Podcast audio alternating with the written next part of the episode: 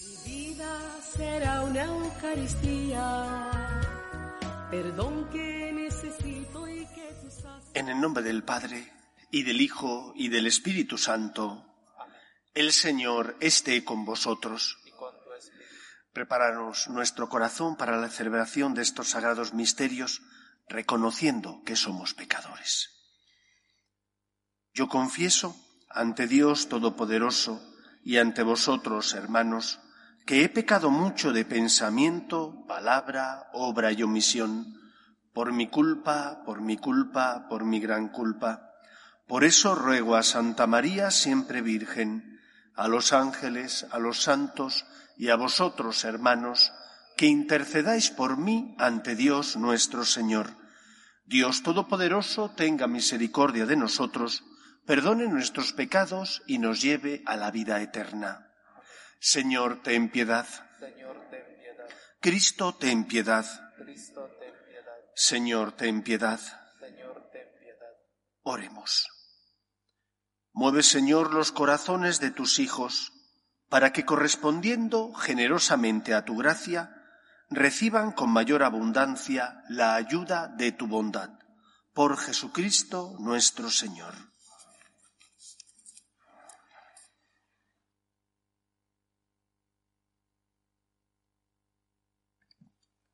Lectura del libro del Apocalipsis.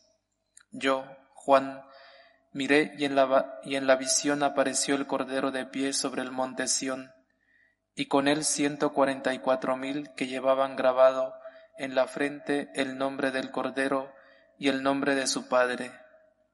Oí también un sonido que bajaba del cielo, parecido al estruendo del océano, y como el estampido de un trueno poderoso era el son de arpistas que tañían sus arpas delante del trono, delante de los cuatro seres vivientes y los ancianos, cantando un cántico nuevo.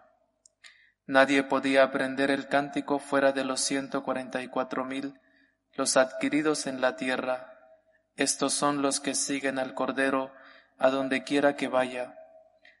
Los adquirieron como primicias de la humanidad para Dios y el Cordero en sus labios no hubo mentira, no tienen falta. Palabra de Dios. Te alabamos, Señor. Este es el grupo que viene a tu presencia, Señor. Este, este es el grupo que viene a tu presencia, Señor. Del Señor es la tierra y cuanto la llena, el orbe y todos sus habitantes. Él la fundó sobre los mares, Él la afianzó sobre los ríos. Este es el grupo que viene a tu presencia, Señor. ¿Quién puede subir al monte del Señor? ¿Quién puede estar en el recinto sacro? El hombre de manos inocentes y puro corazón, que no confía en los ídolos. Este es el grupo que viene a tu presencia, Señor. Ese recibirá la bendición del Señor, le hará justicia al Dios de salvación. Este es el grupo que busca al Señor, que viene a tu presencia, Dios de Jacob. Este es el grupo que viene a tu presencia, Señor.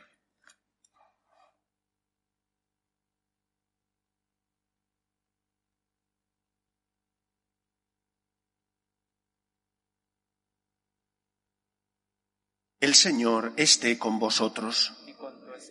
Lectura del Santo Evangelio según San Lucas. En aquel tiempo, Alzando Jesús los ojos, vio unos ricos que echaban donativos en el arca de las ofrendas.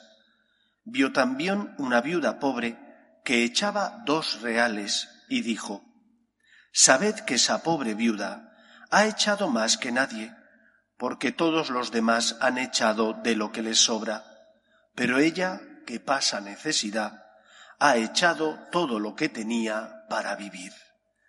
Palabra del Señor. Gloria a ti, Señor Jesús. El ejemplo de la viuda pobre del Evangelio nos enseña al menos dos o tres enseñanzas. La primera de ellas es que ella sabe, porque ha sido educada en el judaísmo más ortodoxo y más fiel a la revelación, que Dios es el Señor y que Respetar a Dios implica amarle. No hay diferencia ni colisión entre el respeto y el amor. El primer mandamiento de la ley de Dios dice amar a Dios por encima de todas las cosas. Si no respetamos a Dios y sus derechos, no podremos amarle.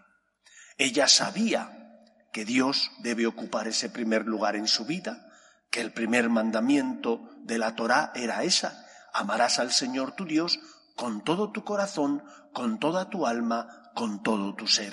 Es decir, con toda tu alma, con toda tu vida, con todo, con toda tu persona. Por eso, la viuda, que era pobre, sabía que tenía que contribuir al sostenimiento del templo de Jerusalén, que era el escabel donde Dios, cuando bajaba a la tierra, residía su gloria. Por eso ella contribuye. Sabe que ella tiene obligaciones para con Dios. Dios tiene derechos para con nosotros. Esa es la primera enseñanza. Y aquella gran verdad del Antiguo Testamento sigue siendo real hoy en día. Yo amaré a Dios si le respeto. Yo le daré el primer lugar a Dios en mi corazón, cumpliré el primer mandamiento de la ley de Dios si para mí Dios tiene derechos y por lo tanto yo sé que Dios tiene que yo tengo obligaciones para con él. Primera enseñanza, Dios tiene derechos, yo tengo deberes para con Dios. Segunda enseñanza, es un modo de vivir. Ella había aprendido que dar significa no dar de lo que te sobra, sino de lo que tienes para vivir. ¿Qué es dar de lo que te sobra? Dar sin que te duela, sin esfuerzo, sin sacrificio. Hombre, a nadie le gusta el sacrificio. Si a una persona le gusta el sacrificio, en castellano decimos que es un masoquista.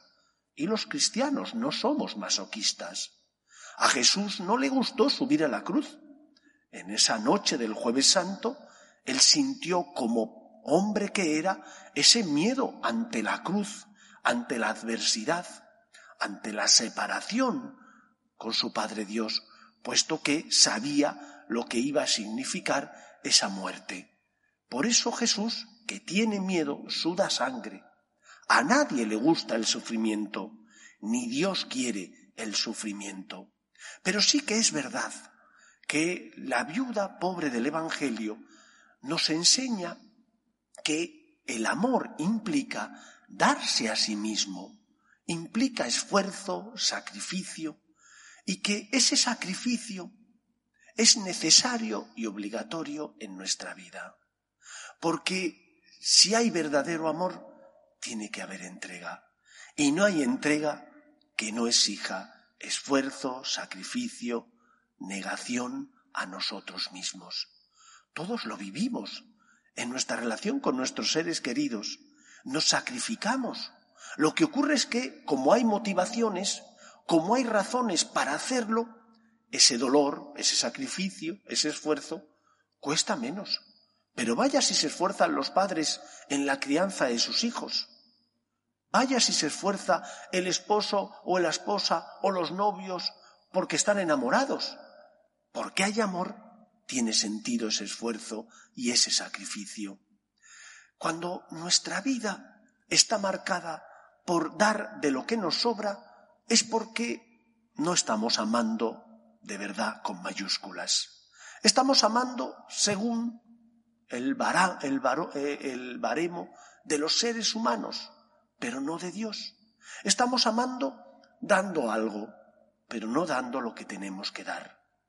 Cuando amamos con mayúsculas, cuando dos personas, porque se aman, se entregan, no miden lo que están dando, dan sin medida, se entregan sin medida. Y hoy uno habrá dado más, el otro día, el, próximo día será el otro el que dé más. Porque se aman, se dan, se entregan sin medida. Eso es amor con mayúsculas. Ese es el amor que Jesús quiere que vivamos, como Él lo hizo por nosotros. Ese es el amor de la viuda, que no dio de lo que le sobraba. No le sobraba nada a la pobre, no tenía para vivir, pero dio de lo que tenía para vivir. Y por lo tanto, tú tienes también que sentirte llamado a dar de lo que tienes para vivir. Es decir, a dar con mayúsculas, a dar aunque duela, a dar aunque eso suponga esfuerzo, sacrificio, a entregarte tú. No solo es dar dinero, sino entregarte tú, aunque te cueste. Porque te cuesta perdonar a esa persona, crees que no se lo merece, o porque no es nadie de tu familia o de tus amigos y por lo tanto no tienes la misma motivación para perdonarle, pero lo haces por amor a Dios, aunque duela, aunque cueste, aunque te tengas que sacrificar. Tercera enseñanza. En esto de dar, aunque duela, hay siempre un progreso. Es decir, si yo ahora quisiera correr la maratón, me moriría. Me moriría porque no estoy acostumbrado a correr 42 kilómetros. Si hago cinco, ya serían muchos. Para mí, cinco sería una heroicidad. Pero el que está acostumbrado a salir me miraría y diría, pero hombre, cinco kilómetros. Si eso no es nada, no es nada para él, es muchísimo para mí. Por eso cada uno de nosotros tiene que escuchar en su interior la voz de Dios, la voz de su conciencia que el Señor irá educándote, exigiéndote cada vez más, como buen preparador físico que es, sabe lo que necesitamos y lo que podemos dar. Por eso, aprendamos a no juzgar a los demás. El Señor ve en el fondo del corazón. Él sabía lo que daban los ricos y lo que daba la viuda pobre. Pero tú no eres el Señor. Tú no eres quien para juzgar al otro. Tú no sabes lo que el otro siente, el esfuerzo que está poniendo.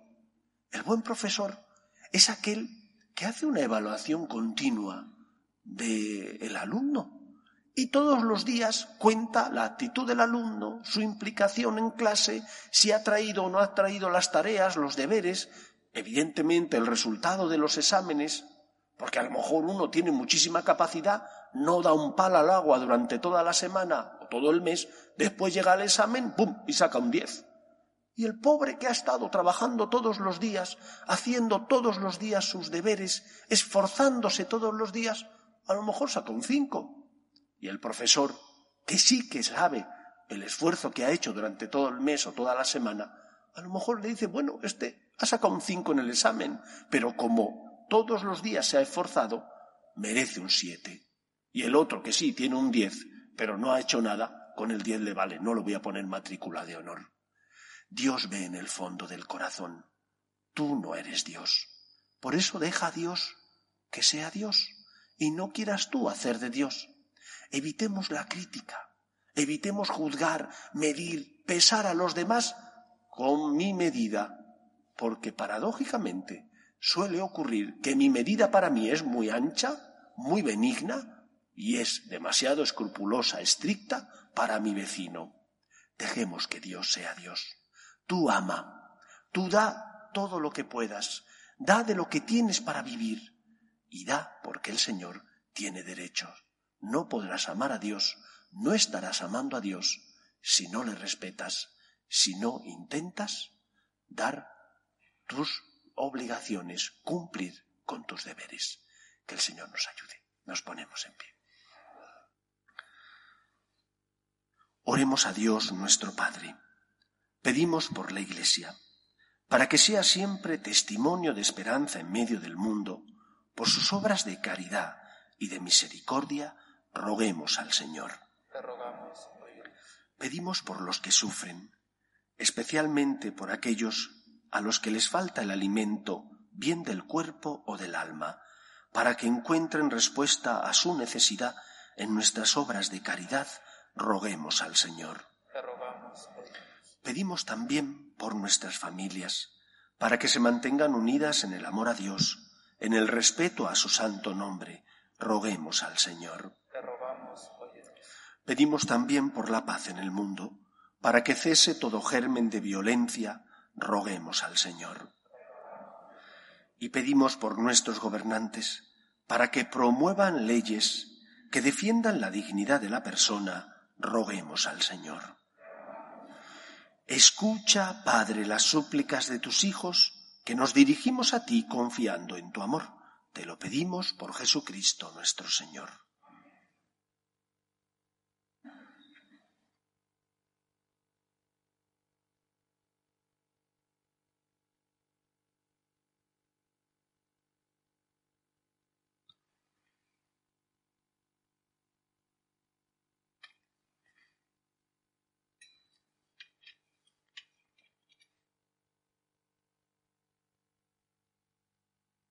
Bendito sea Señor Dios del universo por este pan, fruto de la tierra y del trabajo del hombre, que recibimos de tu generosidad y ahora te presentamos. Él será para nosotros pan de vida. Bendito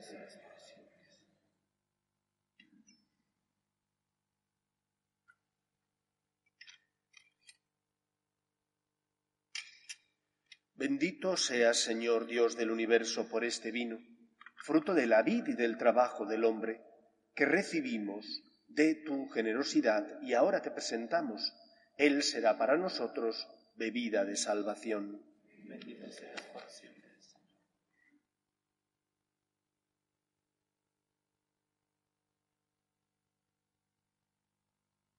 Orad, hermanos, para que este sacrificio mío y vuestro sea agradable a Dios Padre Todopoderoso.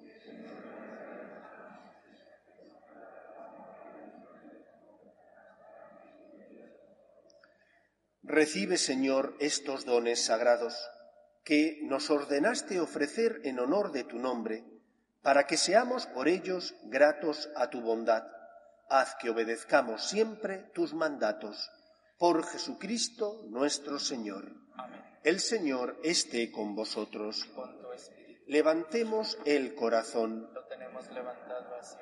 Demos gracias al Señor nuestro Dios. Es justo y necesario en verdad es justo y necesario, es nuestro deber y salvación, darte gracias siempre y en todo lugar, Señor Padre Santo, Dios Todopoderoso y Eterno, pues aunque no necesitas nuestra alabanza, ni nuestras bendiciones te enriquecen, tú inspiras y haces tuya nuestra acción de gracias para que nos sirva de salvación por Cristo Señor nuestro. Por eso, unidos a los coros angélicos, te alabamos proclamando llenos de alegría.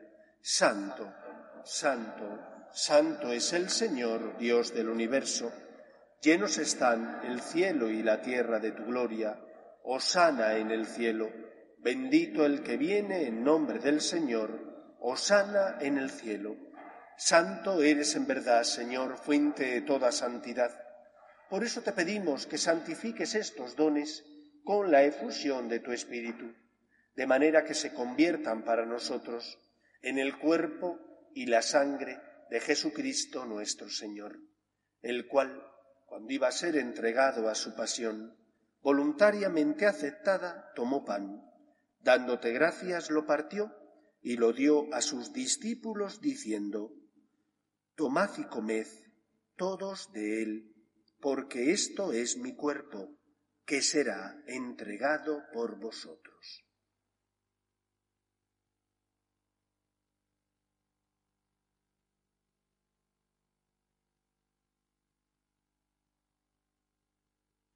Del mismo modo, acabada la cena, tomó el cáliz y dándote gracias de nuevo, lo pasó a sus discípulos diciendo, Tomad y bebed todos de él, porque este es el cáliz de mi sangre sangre de la alianza nueva y eterna, que será derramada por vosotros y por muchos para el perdón de los pecados.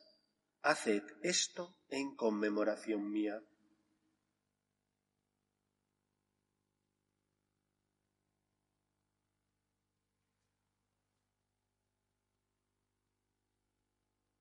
Este es el sacramento de nuestra fe. Anunciamos tu muerte, proclamamos tu resurrección. Ven, Señor Jesús. Así pues, Padre, al celebrar ahora el memorial de la muerte y resurrección de tu Hijo, te ofrecemos el pan de vida y el cáliz de salvación, y te damos gracias porque nos haces dignos de servirte en tu presencia. Te pedimos humildemente que el Espíritu Santo congregue en la unidad a cuantos participamos del cuerpo y sangre de Cristo.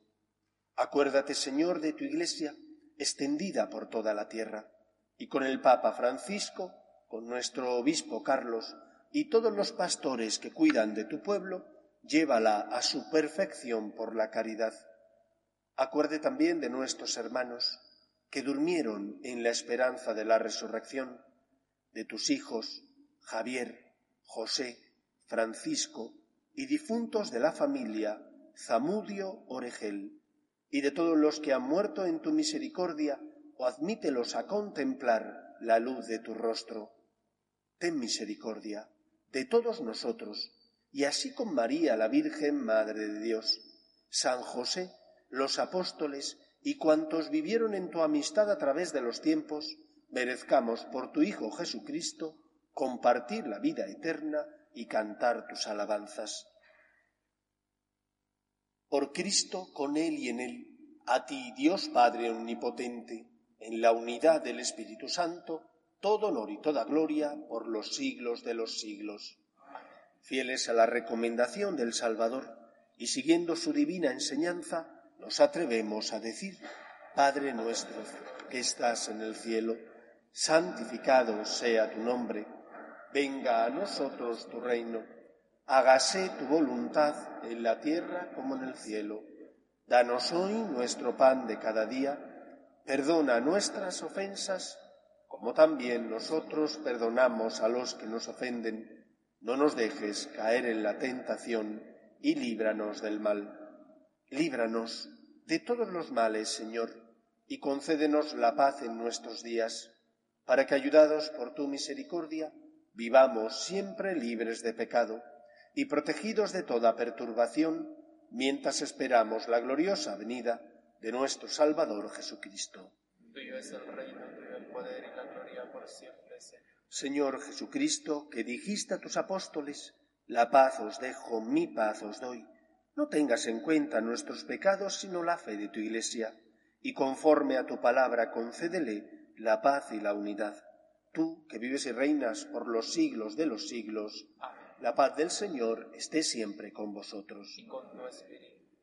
Cordero de Dios, que quitas el pecado del mundo, ten piedad de nosotros. Cordero de Dios, que quitas el pecado del mundo, ten piedad de nosotros. Cordero de Dios, que quitas el pecado del mundo, danos la paz. Este es el Cordero de Dios que quita el pecado del mundo. Dichosos los llamados a la cena del Señor. Señor, no soy digno de que entres en mi casa, pero una palabra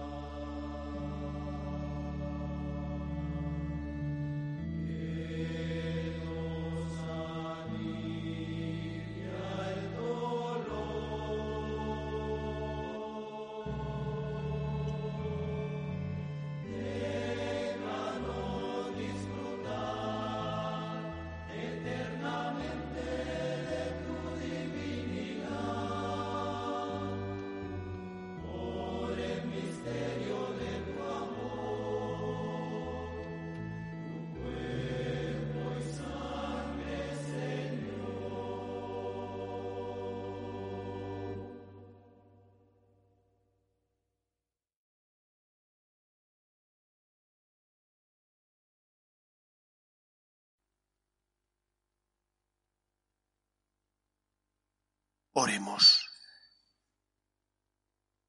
Dios Todopoderoso, ya que nos has alegrado con la participación en tu sacramento, no permitas que nos separemos de ti. Por Jesucristo nuestro Señor. El Señor esté con vosotros. Y la bendición de Dios Todopoderoso, Padre, Hijo y Espíritu Santo, descienda sobre vosotros. Podéis ir en paz. Demos gracias a Dios. Dios te salve, Reina y Madre de Misericordia. Vida, dulzura y esperanza. A ti llamamos los desterrados hijos de Eva. A ti suspiramos, gimiendo y llorando en este valle de lágrimas. Ea pues, Señora, abogada nuestra, nosotros esos tus ojos misericordiosos, y después de este destierro, muéstranos a Jesús, fruto bendito de tu vientre, oh clementísima, oh piadosa, oh dulce y siempre Virgen María, ruega por nosotros, Santa Madre de Dios, para que seamos dignos de alcanzar las promesas de nuestro Señor Jesucristo.